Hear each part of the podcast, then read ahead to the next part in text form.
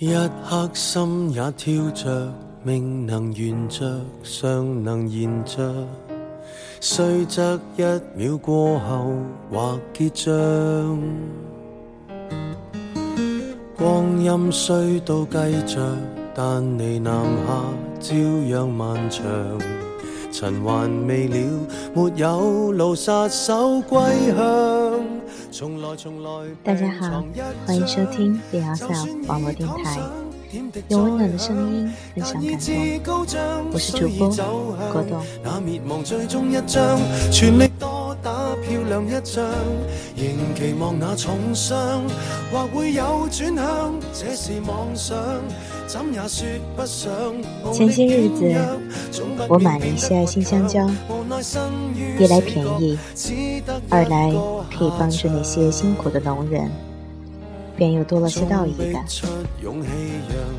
香蕉取回来才发现，摘的早了，还没有成熟，在办公室里放了两天以后，丝毫看不出变化。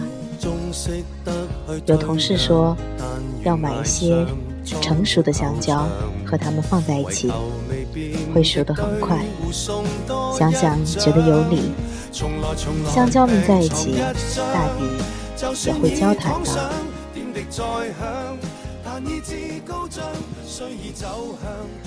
我便买了些成熟的香蕉，放在那几挂香蕉上。可是。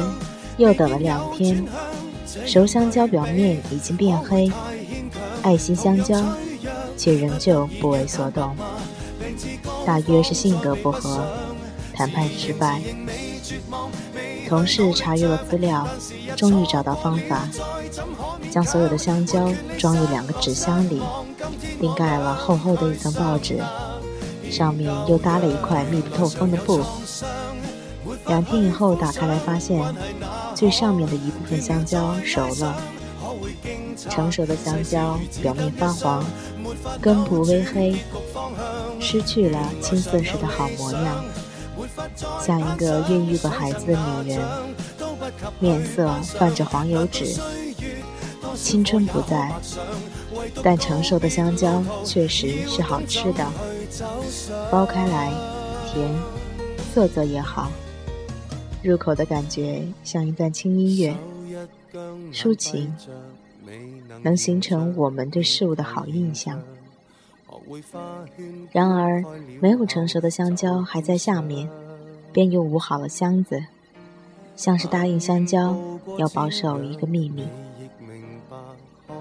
看着那些没有成熟的香蕉堆在一起的感觉，突然觉得世间的事。大多如香蕉一般，从青涩到成熟的过程是如此不堪。曾采访过一个知名的偶像派歌手，采访他的时候，他上居住在北京郊区，民生刚给他带来福利，尚没有让他彻底摆脱贫穷。他在地下室住了九年。在夜店唱歌，在地铁走廊里唱歌，在夜市大排档里唱歌，在公园里唱歌，在别人婚宴或生日宴会上唱歌。最穷的时候，他连坐地铁的钱都没有，买几个馒头，路过卖烤红薯的推车，说上些好话。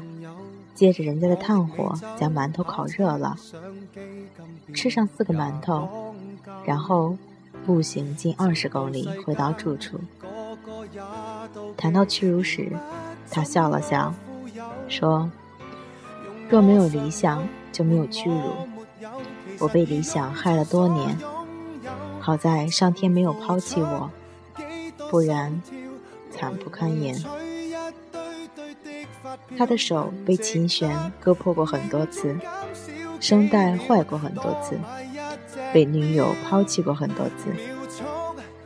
生活由一天又一天琐碎的时光组成，尊严只是伴随物。饥饿时，尊严自然被闲置起来。我能理解他对过往的叹息和长时间无助的沉默。我采访他之前，他刚刚接受了央视的采访，并且节目在央视播出了。他租住的房子没有卫生间，大便要去公共卫生间。他说，旁边蹲下来一个人，侧脸看他，说：“你不是那谁谁谁吗？”这就是他的现实。他最后说：“如果有一天我住到自己的房子里，我第一件事情就是大哭一场。”看着他安静的脸，我想，这是要祭奠他曾经不堪的青春吗？还是将人生的页面翻过，重新书写？为何用到尽了，至知那样紧要？记住那关于光阴的教训，回头走天已暗，你献出了十寸是和分。成熟总是意味着经历时间的打磨，比如京东的麦子，经过季节的变化、温度的起伏。才终于灌浆饱满，成为供养我们的粮食。成熟也意味着，经过世间所有高温，或承受涅槃般的煎熬，或默默躲进蒸笼，才成为食物。成熟也和人的身体相关，欲望与意志，激情与持久。成熟意味着一个人内心渐次平和。不再因细小的诱惑而放弃追逐的目标，不再为即将到来的惩罚而逃避责任。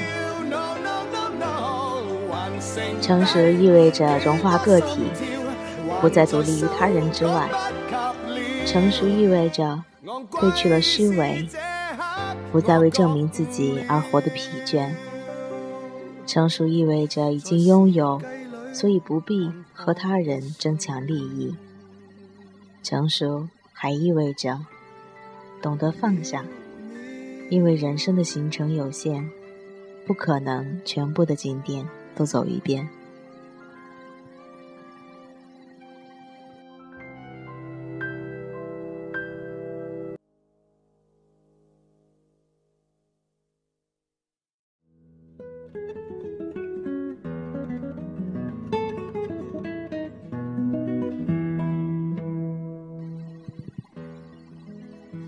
成熟自然是稳重而得体的现实描述。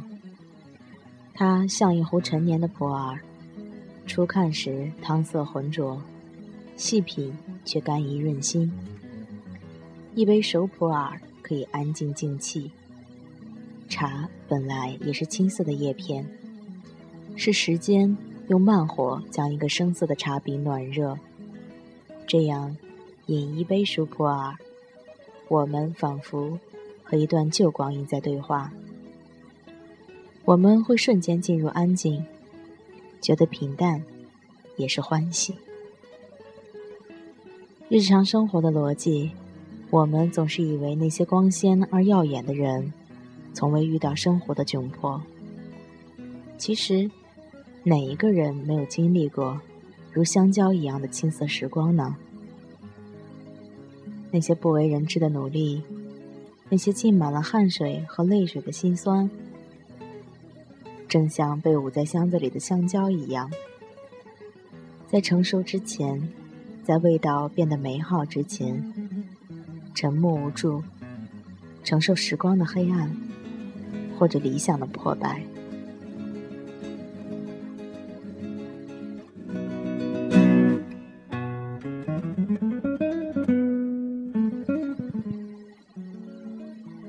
美好是一个相对较晚到来的词语，它值得我们为之付出。而美好之前的不堪，注定是我们人生必然伴随的滋味。